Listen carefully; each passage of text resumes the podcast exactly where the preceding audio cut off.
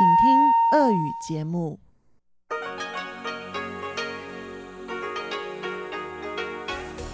В эфире Международное радио Тайваня. Здравствуйте, дорогие радиослушатели! В эфире Международное радио Тайваня и вас из тайбэйской студии приветствует ведущая Анна Бабкова.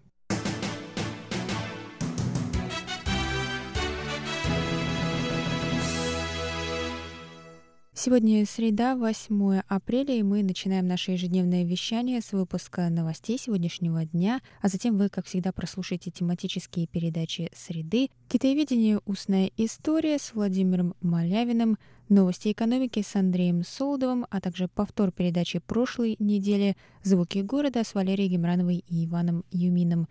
Я вам напоминаю, что на коротких волнах вы можете слушать нас на частоте 5900 кГц 17 до 17.30 UTC и на частоте 9490 кГц с 11 до 12 UTC. Также заходите на наш сайт по адресу ru.rti.org.tw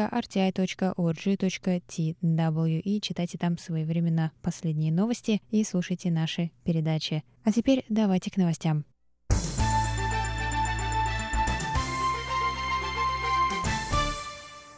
Вице-президент Китайской республики Чэнь Цзяньжэнь рассказал 8 апреля об опыте Тайваня в борьбе с пандемией коронавируса в специальном интервью для программы Newsday телеканала BBC.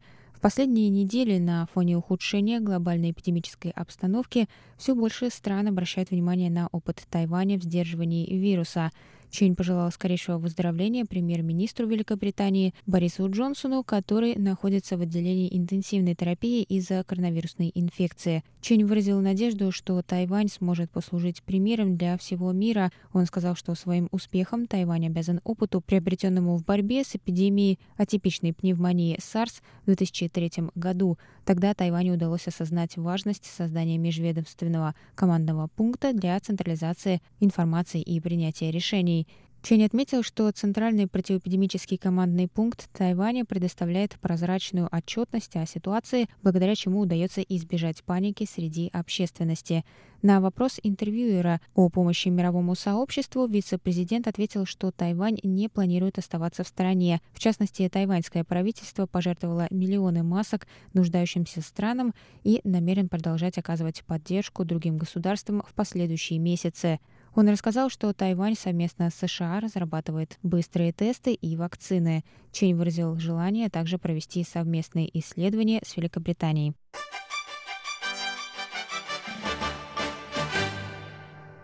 Центральный противоэпидемический командный пункт сообщил 8 апреля о трех новых случаях коронавирусной инфекции, два из которых завозные, то есть заражение произошло не на территории Тайваня. Двое диагностированных 8 апреля на днях вернулись на Тайвань из Испании и Индонезии, рассказал министр здравоохранения Китайской республики Чен Шиджун на пресс-конференции. Пациентка номер 377, девушка старше 20 лет, вернулась из Испании, где проходила обучение 22 марта. 23 марта у нее появились боль в горле и диарея, а позднее заложенность носа и боль в груди и спине. Пациентка номер 378, женщина старше 60 лет, вернулась из Индонезии, где посещала родственников 29 марта. 1 апреля у нее появился кашель и впоследствии затрудненность дыхания и жар. Пациентка номер 379, женщина старше 30 лет, не покидала Тайвань в последнее время. 4 апреля у нее поднялась температура и появился насморк.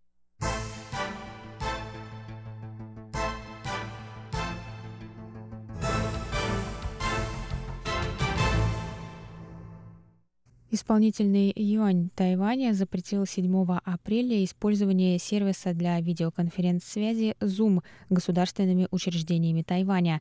В свете распространения эпидемии коронавирусной инфекции госучреждениям необходимо подготовиться к переходу на удаленную форму работы. Однако правительство не сможет осуществлять видеосвязь через некоторые приложения, в том числе через Zoom, из-за возможных проблем в осуществлении кибербезопасности. Платформа для видеоконференц-связи Zoom была разработана калифорнийской компанией Zoom Video Communications Inc. Согласно недавнему исследованию, проведенному академической лабораторией Университета Торонто Citizen Lab, ключи шифрования для встреч в Zoom, вероятно, перенаправляются через Китай. Исследователи отметили, что в Zoom работает порядка 700 китайских разработчиков, что может влиять на уязвимость платформы перед давлением со стороны китайского правительства, заявили исследователи. Заместитель премьера Китайской Республики Чен Цимай призвал использовать местные разработки для видеосвязи или, в крайнем случае, платформы Google и Microsoft. Для проведения онлайн-обучения правительство советует школам и вузам такие платформы, как CyberLink U-Meeting, Microsoft Teams, Cisco WebEx, Adobe Connect, Google Hangouts Meet и GT Meet.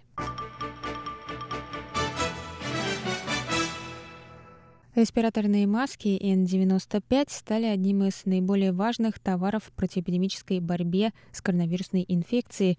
Их носят медицинский персонал и другие работники первой линии по всему миру. Однако мало кто знает, что маски изобрели на Тайване. Инженер-механик и специалист по материалам Питер Цай разработал технологию производства таких масок 30 лет назад.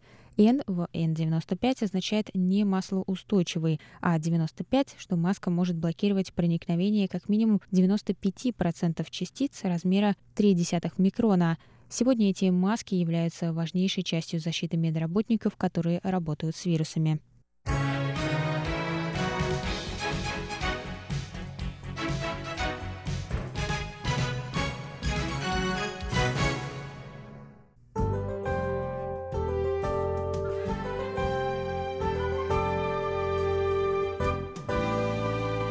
А сейчас прогноз погоды.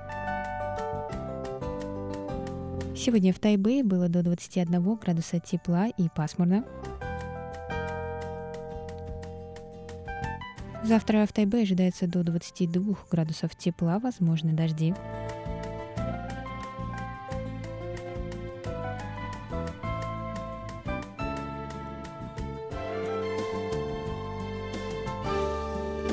Тайджуне завтра до 27 градусов тепла, солнечно с переменной облачностью.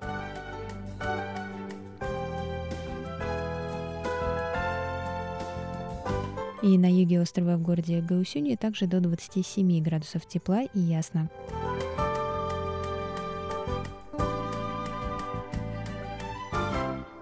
Это был выпуск новостей за среду 8 апреля на волнах МРТ. Для вас его провела и подготовила ведущая русской службы Анна Бабкова. Далее в эфире тематические передачи «Среды», а я с вами на этом прощаюсь. До новых встреч! В эфире Международное радио Тайваня.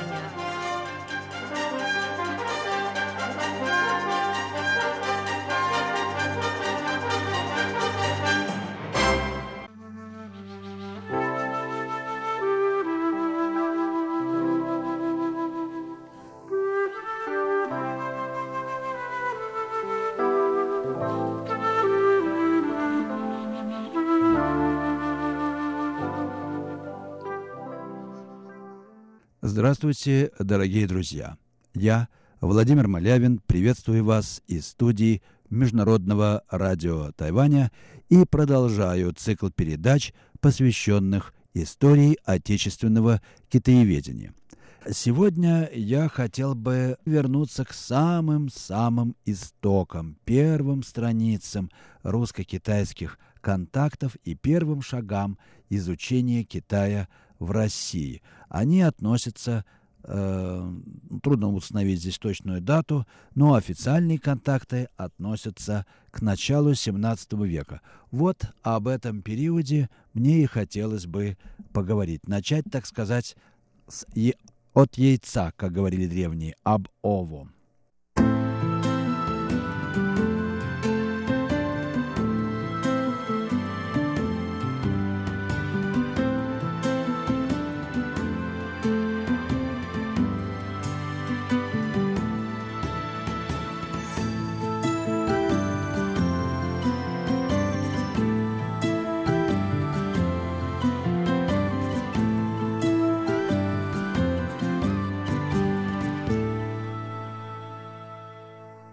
История распорядилась так, что в то самое время, когда в Китае католические миссионеры протаптывали дорожку от южных берегов Китайской империи к ее столице Пекину и деловито с дальним прицелом обустраивались в тени императорского дворца, на северных рубежах Китая тоже появились, как называли их китайцы, большеносые и большеглазые, пришельцы с Дальнего Запада, которые, подобно франкам из южных морей, поклонялись Христу, но говорили на другом языке и держались других обычаев. Это были русские люди, первопроходцы сибирских земель. На рубеже 16-17 столетий Россия, как известно, переживала смутное время. Но несмотря на внутреннюю смуту, а может быть как раз благодаря ей, то было время стремительного продвижения русских и русского государства на восток. Купцы и охочие люди, землепашцы и священники, искатели блаженной страны где-то далеко на востоке и просто любители попытать счастье шли и шли в Сибирь, словно завороженные раскрывшимися перед ними просторами, от которых и в самом деле захватывало дух.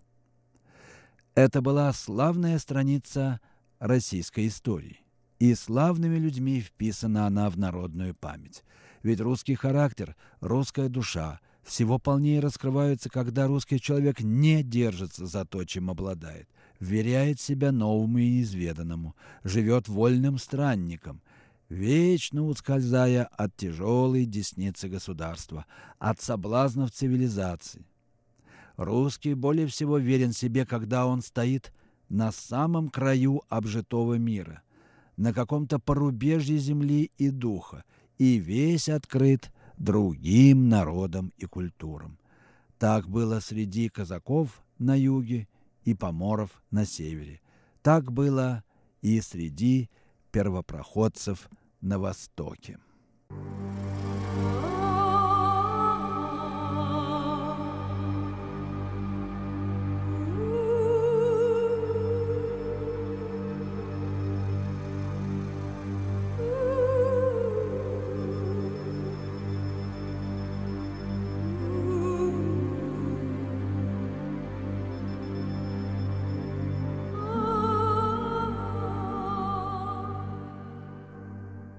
Сегодняшняя передача посвящена первым шагам в изучении Китая в России, первым контактам русских и китайцев, которые относятся к рубежу XVI и XVII столетий. Тогда по всей Сибири один за другим поднимались русские остроги и городки, возникали деревья и зимовья – еще в конце XVI века русские люди освоили междуречье Аби и Енисея, где в 1601 году был создан Мангазейский уезд. В течение первой четверти XVII века завершилось покорение земель за Енисеем, возникли Енисейский, Красноярский, Томский, Тобольский остроги. Вскоре русские вышли к Лене и Ангаре, заложив Илимский и Братский остроги. Тогда же они достигли Байкала и стали частыми гостями в Забайкалье. К тому времени русские люди уже давно прослушали, прослышали о китайском царстве и пытались разведать пути, ведущие в него. Еще в 1608 году по указу царя Василия Шуйского отряд томских казаков – отправился во владение монголов на поиски, как сказано было в царской грамоте, алтын царя Мугальского, а заодно китайского государства. Встретив отпор недружественных айратских племен, казаки повернули обратно. Тем не менее, в своей отписке царю, датированной мартом 1609 года, томский воевода Волынский сообщал некоторые сведения Китае. Сведения эти добытые кружным путем от монголов, на удивление совпадают с уже известными нам стереотипами восприятия отдаленных и малоизвестных стран. В далекой стране живет народ с близкими нам обычаи. Вот что писал Волынский в своем, своей записке. А до китайского де государства от Алтын царя три месяца ходу. А живет до китайский государь, и у него до государь город каменный, а дворы да в городе с русского обычая, палаты на дворах каменные, и людьми да сильнее Алтына хана и богатством полные, а на дворе да у китайского государя палаты каменные. А в городе да стоят храмы у него, и звон да великий у тех храмов, а крестов на храмах нет, то вот и у них не ведают, какая вера, а живут с русского обычая. И приходят да из многих земель с торгов к нему, а платье доносят все золотное, и привозят да к нему всякие узорочья из многих земель.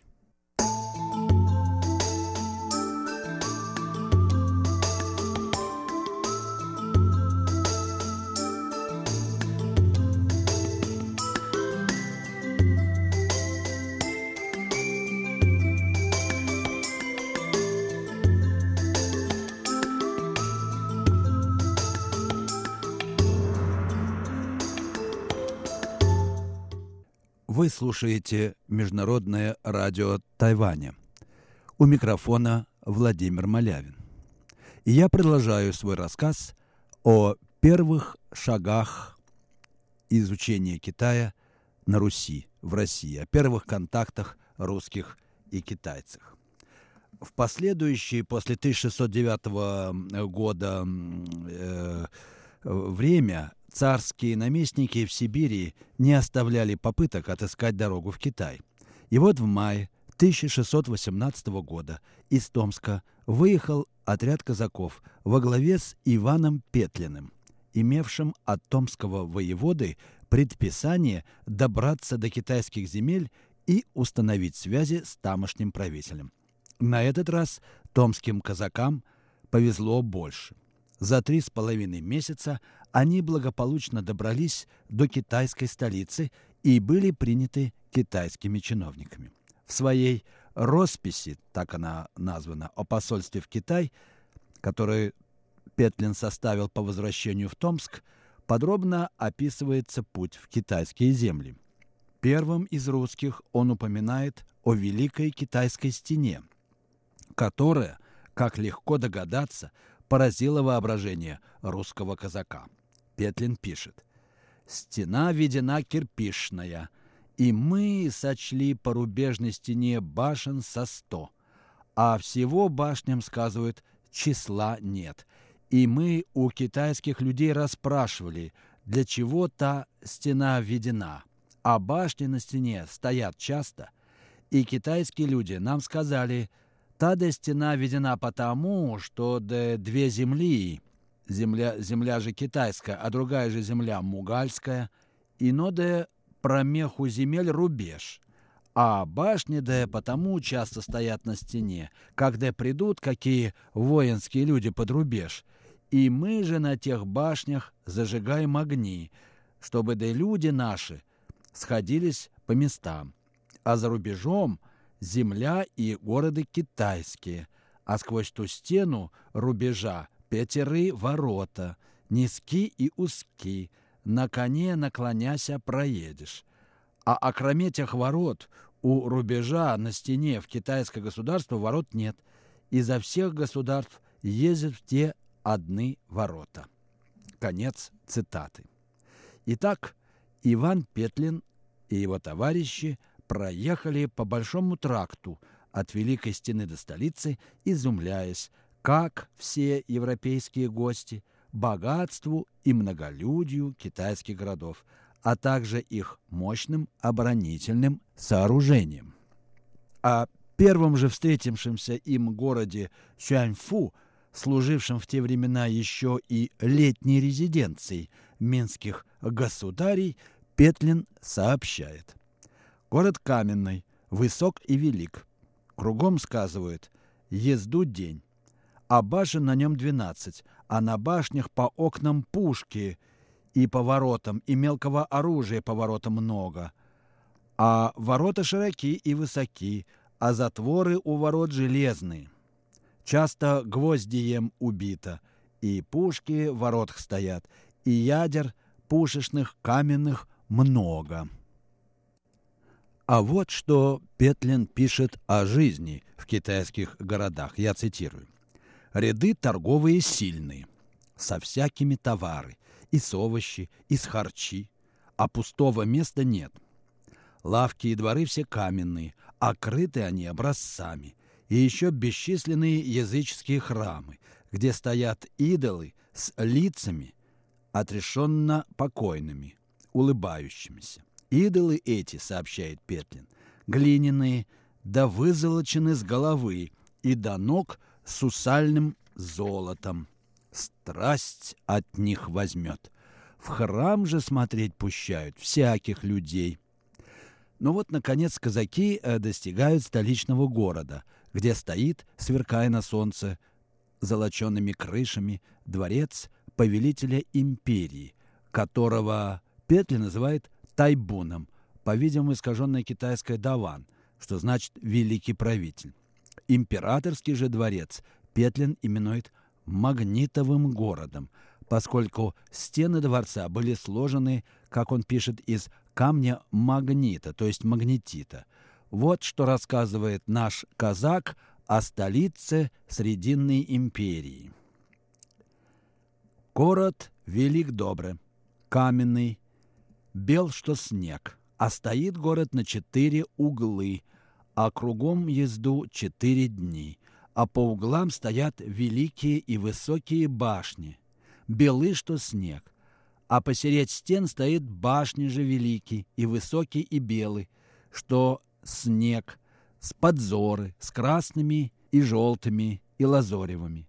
А на башнях по окнам стоят пушки, и по воротам пушки и ядра, и караулы по воротам человек по двадцати, а город Магнитовый, где царь Тайбун живет, украшен де всякими узорочья и мудростями, а двор царский стоит среди города Магнитова, а у палат верхи вызолочены. Конец цитаты. Каким дивным городом, должно быть, показался русскому послу императорский Пекин с его огромными, немыслимыми на Руси размерами, грозными стенами и башнями, да всякими узорочьями и мудрствами прекрасных дворцов.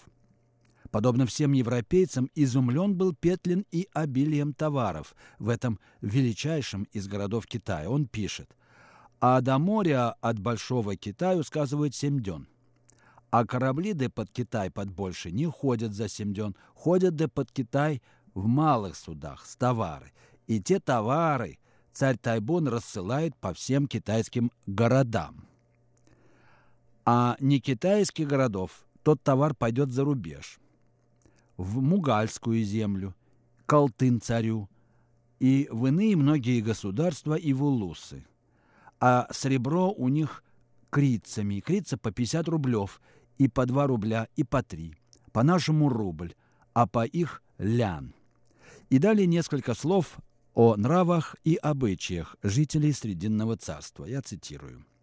«А люди в китайском государстве мужской пол и женской чисты, а платье носят своим образцом, рукава широкие, что у летников, а под исподом полукафтаны по-русскому – а людей в китайском государстве торговых и воинских множество, а бой у них отчаянный, а люди китайские к воинскому делу рабливы, то есть не любят воевать.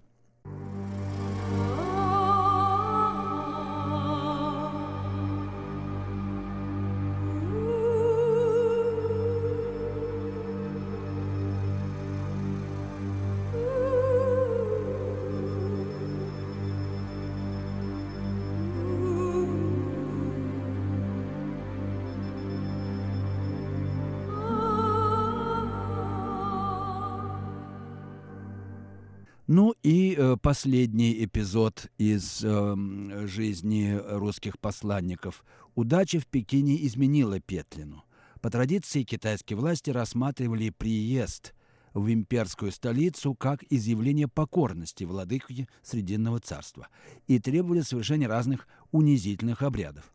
В частности, придворный церемониал предписывал иностранным послам простереться перед императорским троном Ниц и несколько раз стукнуться лбом о землю. К столь крайней форме изъявления верноподданнических чувств европейские, и в том числе русские посланники, были, как правило, не готовы – но главное, Иван Петлин был послан в Китай Томской воеводы и не привез с собой ни царской грамоты, ни подарков от царского имени. Узнав о том, что люди из русского государства прибыли ко двору Минского императора без верительных грамот и подарков от их государя, чиновники императорского двора, ведавшие приемом иностранцев, не пожелали даже разговаривать с вновь прибывшими западными варварами. Их развернули обратно, не дав даже и подарков. Петлин пробыл в Пекине только четыре дня и вынужден был уехать вновь. Его только снабдили грамотой от императора, разрешавшей русским людям впредь приходить в Китай с посольством и для торговли. В той грамоте, по словам Петлина, говорилось «С торгом приходите и торгуйте, и выходите, и опять приходите». На всем свете ты, великий государь, и я, царь, немал, чтоб между нами дорога чиста была. Тут, вероятно, Петлин что-то от себя прибавил. Вряд ли китайский император мог обращаться к русскому царю как равному, но по-другому, наверное, и он и не мог доложить в Москву. Ну, а Минское правительство, верное своей изоляционистской политике, тем более не выказывало желания направить посольство в русские земли. Правительство Китая по-прежнему не изменяли своему древнему убеждению. В их процветающем государстве всякие товары имеются в изобилии, а их благоразумные подданные ни в каких новшествах и тем более иностранных заимствованиях не нуждаются.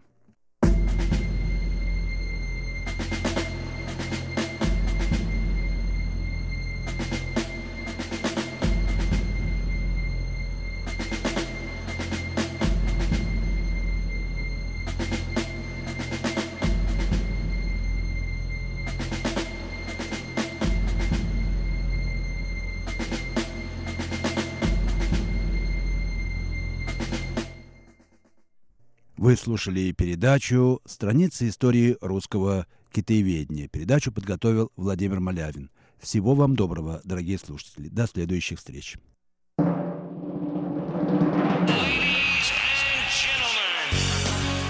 В эфире Международное радио Тайваня.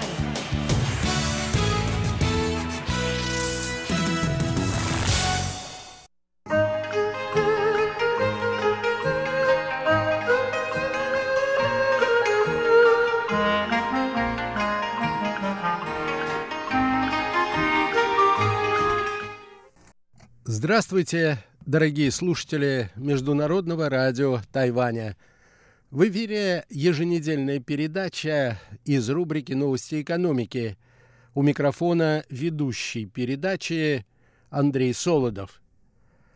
В последние недели инвесторы в Европе и в Америке продолжали массово скупать золотые и серебряные слитки и монеты с тем, чтобы защитить свои активы – от падения мировых цен на акции.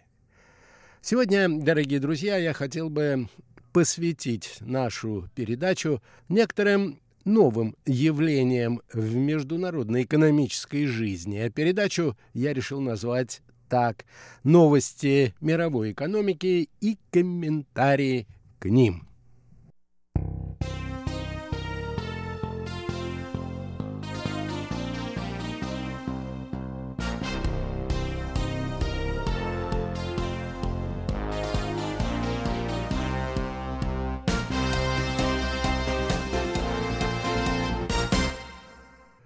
Итак, на протяжении последних недель инвесторы в Европе и Соединенных Штатах продолжали массово скупать золотые и серебряные слитки и монеты с тем, чтобы защитить свои активы от падения мировых цен на крупнейших биржевых рынках.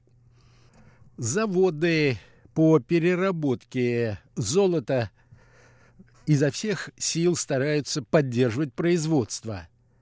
А это становится непросто из-за усиливающихся мер, связанных с противовирусным карантином. Касается это и наиболее известных производителей слиткового золота, таких, например, как Волкамби, Памп и других, которые расположены в разных странах Европы, в том числе и в швейцарском кантоне Тичино, что неподалеку от границ с Италией. Некоторое время назад местные власти объявили, что практически все промышленное производство в этом регионе должно быть временно приостановлено. 9 марта цена золота достигла максимума последних семи лет и превысила планку в 1700 долларов США за тройскую унцию. Это понятно.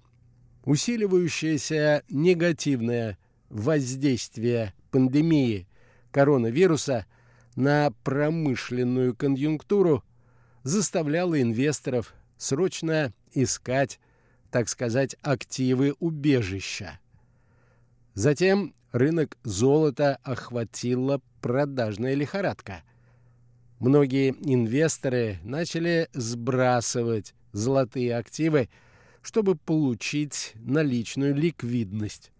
А это, в свою очередь, естественным порядком привело к снижению цены до 1530 долларов. Большая часть продаж осуществлялась во фьючерсах на золото или иные биржевые фонды, обеспеченные этим металлом. При этом в тот же период вырос и розничный спрос на физические, так сказать, золотые слитки. Ритейлеры сообщали о нехватке слитков и о задержках с отгрузкой заказов на этот вид продукции. Они составляли порой до двух недель.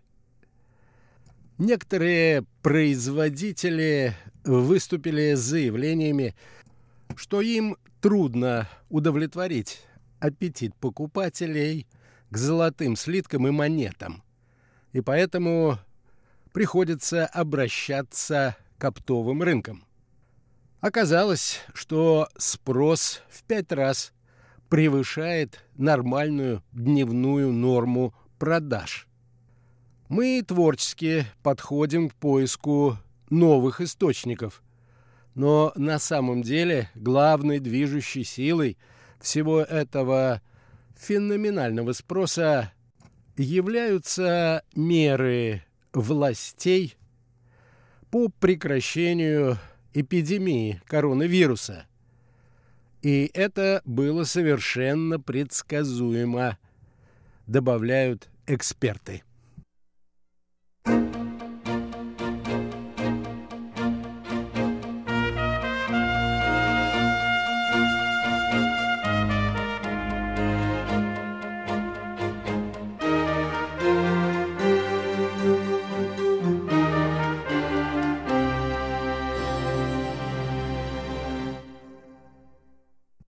Между тем, руководители компаний, продающих золото в слитках, называют ситуацию откровенно беспрецедентной. По сути дела, мы не успеваем хранить золото и сразу же продаем его, отмечают они. Однако здесь мы ограничены объемом золота, который мы можем достать. Сегодня это скорее похоже на продажу туалетной бумаги. И это при том, что золотохранилища Лондона полны золотыми слитками, отмечают руководители золотопродающих компаний. Проблема в том, что речь в данном случае идет о разновидности слитков весом в 400 уинций, слиток чистого золота 9999 пробы весом в 12,5 килограммов. Однако их покупают в основном крупные банки. Розничные же клиенты, как правило, интересуются слитками в 35 унций или еще более мелкими. Однако найти сейчас килограммовый слиток в Европе и США – это задача почти неразрешимая. Другие же руководители компаний, работающих в этой отрасли, отмечают, что этот продукт становится все труднее найти, поскольку рынок день ото дня становится все более нестабильным. Некоторые компании объявили, что приобрели несколько миллионов уинцей серебряного зерна и слитков и десятки тысяч американских золотых орлов. Это инвестиционная монета производства США. Тысячи золотых слитков и вообще стремились, так сказать, собрать все, что только могли найти на рынке, используя связи с многочисленными партнерами и местными монетными дворами. Еще одна американская компания Retailer GM заявила, что заказы клиентов будут исполняться с задержкой на 15 дней. При этом был введен минимальный размер заказа. Аналитик золотых рынков Ронан Мэнли отметил, что компания Bullion Star, сингапурский ритейлер драгоценных металлов, в попытке пополнить свои запасы, платит покупателям премию за выкуп у них серебряных и золотых монет. Сейчас существует заметный разрыв между ценами на физическом рынке золота – и теми ценами на него, что можно найти на экране компьютера, отмечает этот эксперт.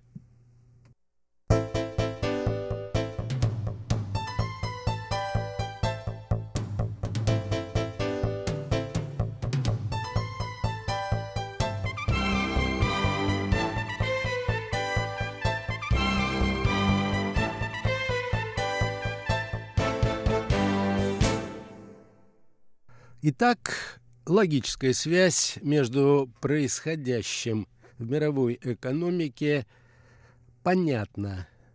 Пандемия коронавируса, экономический кризис, обвал фондовых рынков и последовавшая за этим эпидемия скупок золота, которая, как оказалось, или, как кажется, явилась и является последним, более-менее надежным объектом вложения капиталов. Примерно такая же связь существует и проявляется в процессах, происходящих на энергетических рынках. Эпидемия, экономический кризис, сокращение потребления энергии, перенасыщенность мировых рынков, продукцией энергетики и катастрофическое падение цен на газ и нефть. На протяжении последних недель мы, дорогие друзья, частенько обращались к этой теме. Сегодня я хотел бы предложить вашему вниманию выдержки из статьи, опубликованной в английской газете «Телеграф». Автор статьи Эд Клаус. И этот эксперт предлагает свой собственный взгляд на процессы, управляющие энергетическими глобальными рынками. Саудовская нефтегазовая компания «Арамка», пишет автор, предупредила своих партнеров, чтобы те готовились к резкому увеличению добычи нефти, поскольку Саудовская Аравия собирается вывести добычу на максимальную мощность.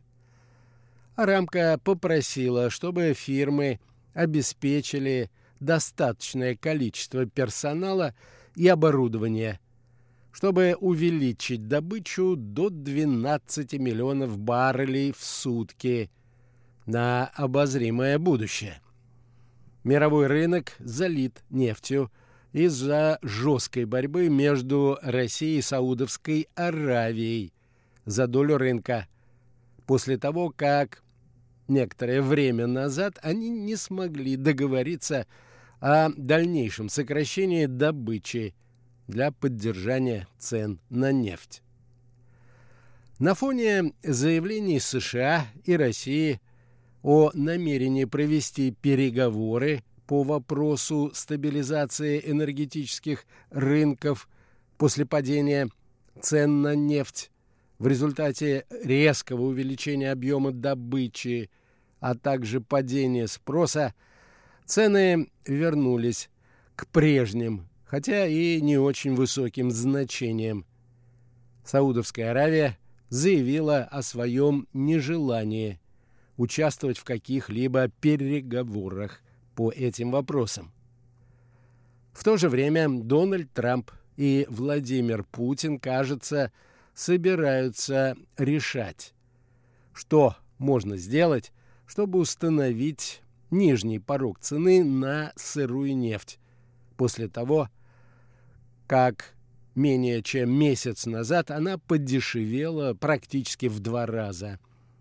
После объявлений о планируемых переговорах цена на нефть марки Brent поднялась примерно на 2%, однако затем упала до отметки ниже 23 долларов за баррель. В начале марта же она составляла более 50 долларов. В то же время и сама Саудовская Аравия сталкивается с последствиями принятых решений. Ей необходимо привлечь средства для выплаты дивидендов в этом году в размере 75 миллиардов долларов и выплаты первого взноса в рамках сделки по покупке доли – в Саудовской нефтехимической компании за 70 миллиардов долларов. Решить же все эти вопросы в условиях катастрофического падения цен на нефть, пишет автор, для Саудской Аравии будет непросто. Всего вам доброго, дорогие друзья, и будьте здоровы!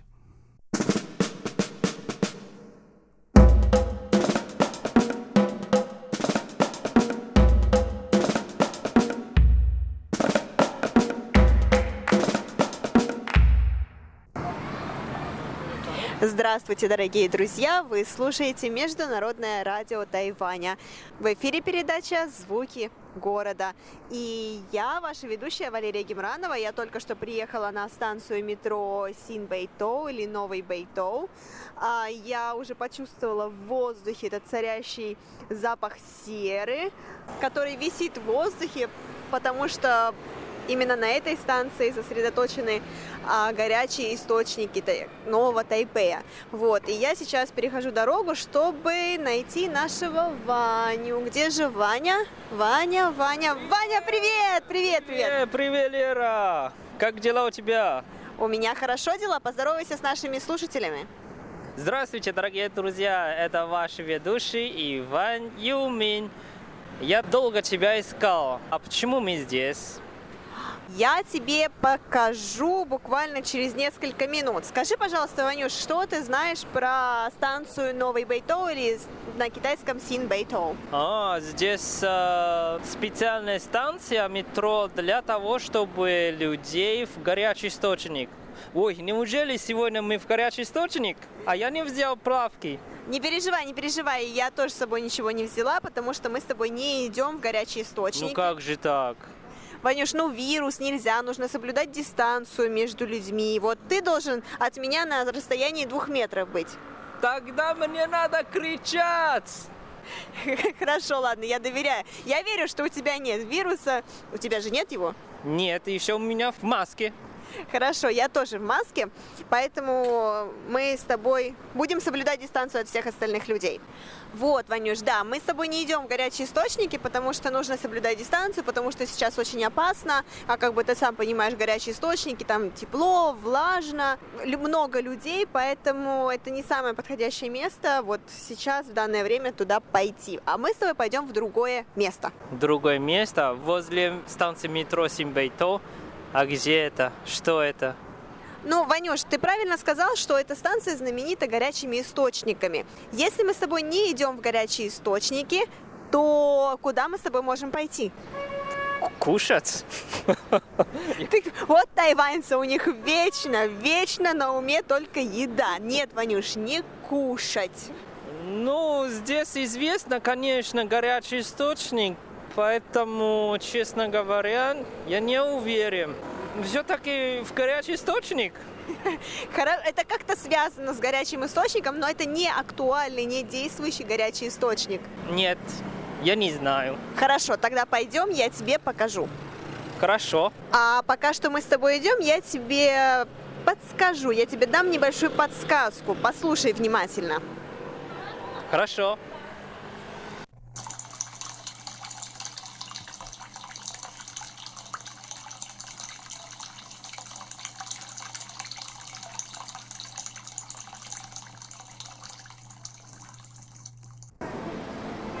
Кстати, Ванюш, должна признать, что мы-то с тобой соблюдаем дистанцию от других людей, а вот другие люди не соблюдают дистанцию друг от друга. И должна сказать, что вот здесь достаточно много гуляющих людей, достаточно много семей, все гуляют, погода, благо, хорошая сегодня, даже солнце вышло. Вот, но люди-то как-то, мне кажется, не беспокоятся, хотя все в масках. Надо признать, что все в масках, но просто вот все равно на улицах еще много гуляющих людей. Тайвань у нас безопасности. Да, у нас на Тайване, благо, не ввели пока еще карантин, поэтому мы можем спокойно передвигаться и перемещаться между городами, между а, уездами.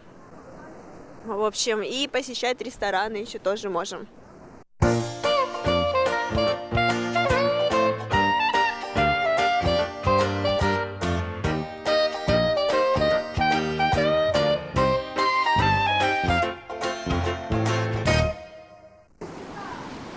Знаешь, я сегодня ехала в метро, и я все-таки подумала, насколько люди вот этого района счастливые, что они живут именно здесь, потому что здесь очень много зелени. Вот мы сейчас буквально идем по парку, и здесь очень много деревьев, здесь все зеленое, есть цветы, воздух свежий, плюс ко всему, конечно, вот здесь витает этот аромат серы от горячих источников, но тем не менее Воздух действительно очень-очень-очень свежий, даже несмотря на то, что в Тайбэе, в принципе, воздух неплохой, но мне кажется, здесь он просто чистейший. Ну, конечно, это же Бейтон, Бейто или Симбейто, такой район именно у подножия гор Яминшан. Поэтому здесь очень зелено и, конечно, цветут цветы. Еще хочу тебе говорить, что почему все время мы говорим о горячем источнике, потому что это уже давным-давно началось. Вообще под японским управлением именно здесь. То есть э, этот район Бейто очень известный горячий источник. И даже японский император специально приехал из Японии в Тайвань, именно сюда. Для... А вот теперь подожди, подожди, подожди, мы с тобой расскажем эту историю после того, как придем на место. Ну как же, я же начал рассказать хорошую и интересную историю. Вот ты мне расскажешь чуть-чуть позднее, подожди. Ладно.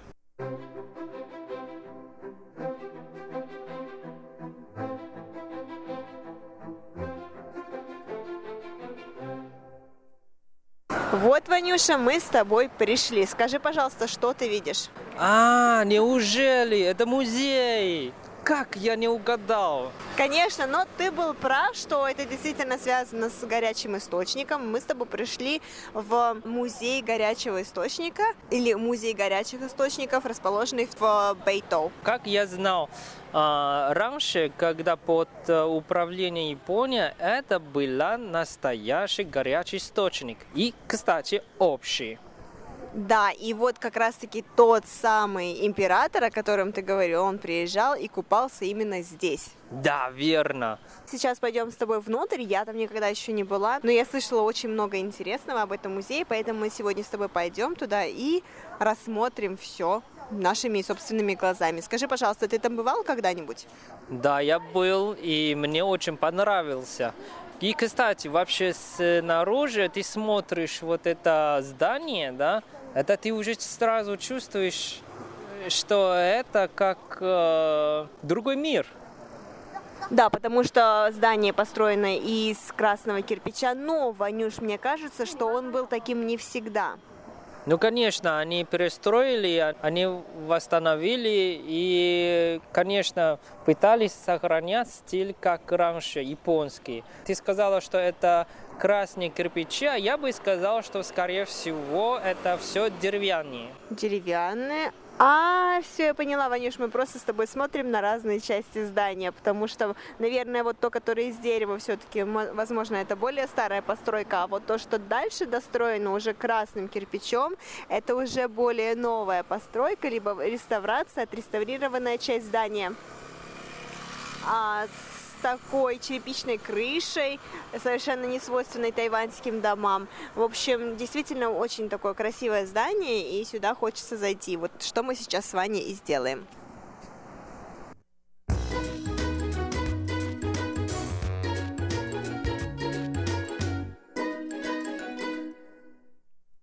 Вот, дорогие друзья, у нас сейчас будет не так мы будем вынуждены с вами общаться на пониженных тонах, потому что мы все-таки в музее. И мы оба в маске, потому что такое правило.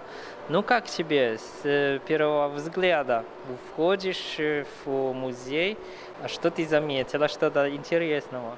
Ну, я не могу сказать, что это что-то интересное, потому что сейчас это уже везде практикуется во всех, чуть ли не ресторанах Тайбэя даже. Вот, при входе тебе обязательно нужно надевать маску, а, тебе измеряют температуру, ты протираешь руки антисептиком, ты снимаешь обувь и надеваешь тапочки. Вот, у меня, кстати, тапочки такого интересного Э, веселого красного цвета, как раз под мою рубашку. Но, вот. но тапочки это не для коронавируса, это просто обязательно.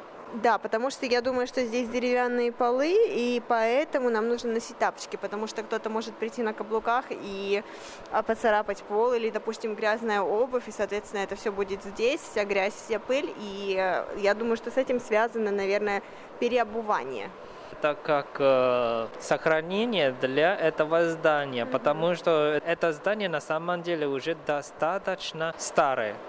И ты не заметила, что входишь и сразу такое ощущение, что как в Японии. Mm, да, потому что низкие столы, деревянные полы, э, все такое в японском достаточно стиле, мне очень нравится. И сейчас куда мы идем? Я за тобой.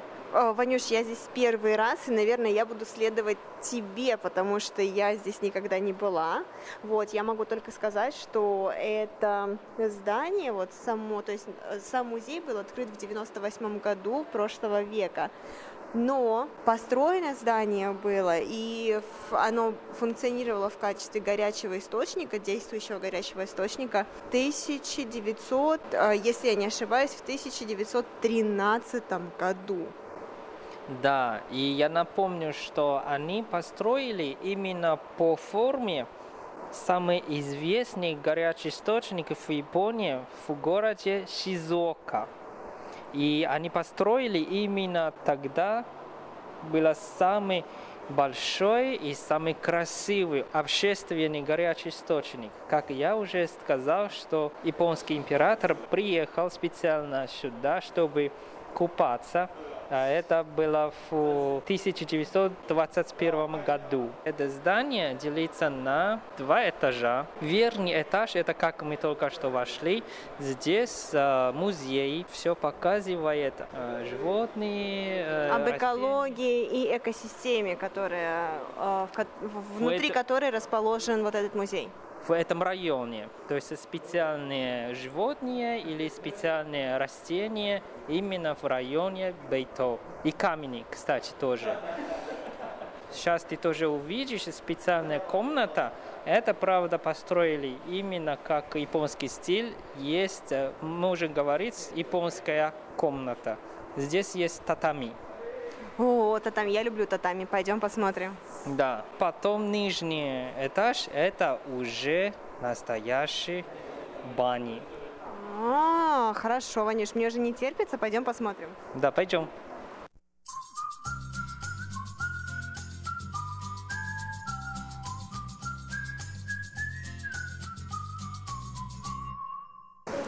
Как классно, Ваня, татами. Я, кстати, должна сказать, что мы, когда вот в этом году путешествовали по Японии, мы останавливались у подножия горы Фудзияма. И вот там, так как там нет, а, там есть, конечно же, очень дорогие отели, но мы останавливались в хомстей, то есть мы останавливались э, дома у кого-то, грубо говоря. Вот. И там, естественно, не было такого, не было дорогостоящей системы отопления, соответственно, и, и полы там были тоже вот как здесь деревянные, абсолютно такие же, вот, и для того, чтобы, и спали мы на полу, потому что там не было кроватей, соответственно, у них была система такая, что стелят, японцы стелят татами, вот такие, как и здесь тоже, а, стелят татами сначала, потом сверху на татами стелят матрас, потом сверху на матрас стелят простыню, потом сверху на простыню ты кладешь себя, а потом на себя ты кладешь еще одну простыню, и потом сверху на простыню ты кладешь одеяло. Это было настолько интересный, м, это был настолько интересный опыт. То есть, как бы для меня не впервые спать на полу, но вот именно в такой атмосфере в Японии это был абсолютно новый опыт. И вот здесь сейчас я так обрадовалась, когда увидела татами, потому что на них можно посидеть. А я не люблю стулья, и я люблю сидеть на полу, поэтому я думаю, что когда у меня будет свой собственный дом, я обязательно сделаю его в японском стиле, потому что это та- так здорово. Да, и, кстати, вот это специальный зал, ну, достаточно большой, и здесь только татами, и перед тем, как э, войдете в татами, конечно, надо снимать тапочки, и все спокойно здесь сидят, и ты не заметила, что сзади вот здесь есть стена? Да, Ванюша, что это такое, я у тебя хотела спросить? Ну, на самом деле, обычно здесь бывают разные выступления. Несмотря это китайский, тайванский, японский, но здесь на самом деле а, идут эти спе- спектакли или выступления. И все просто так спокойно сидят на татами и смотрят.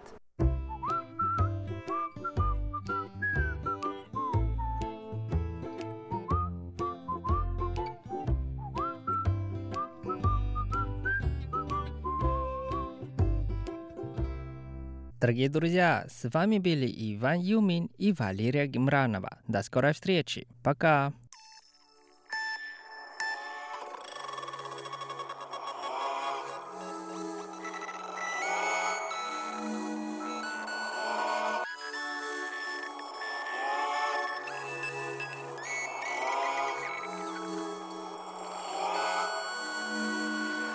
"曾经以为这个世界绕着我转， 现在我的世界在我眼前旋转，以为这里基本和我有关。现在一股一股注入我的血管，以为明天一定画面柳暗。现在每天昏沉醒来又是夜晚，以为决定能够做的果断，现在才刚使用坚硬手段，马上推让我。曾经以为自己能够轻易夺冠，以为自己承受秩序能够当个模范，看着自己沦落，自我封闭，像是囚犯，痛苦自己承受自己，看看自己多烂，自己都不自己，镜子里的自己失去自己，到底那个人还是不是你？还是快要窒息之地，失去知觉，是不是要变成一具尸体，宣布死期，不断自我质疑，应该怎么办？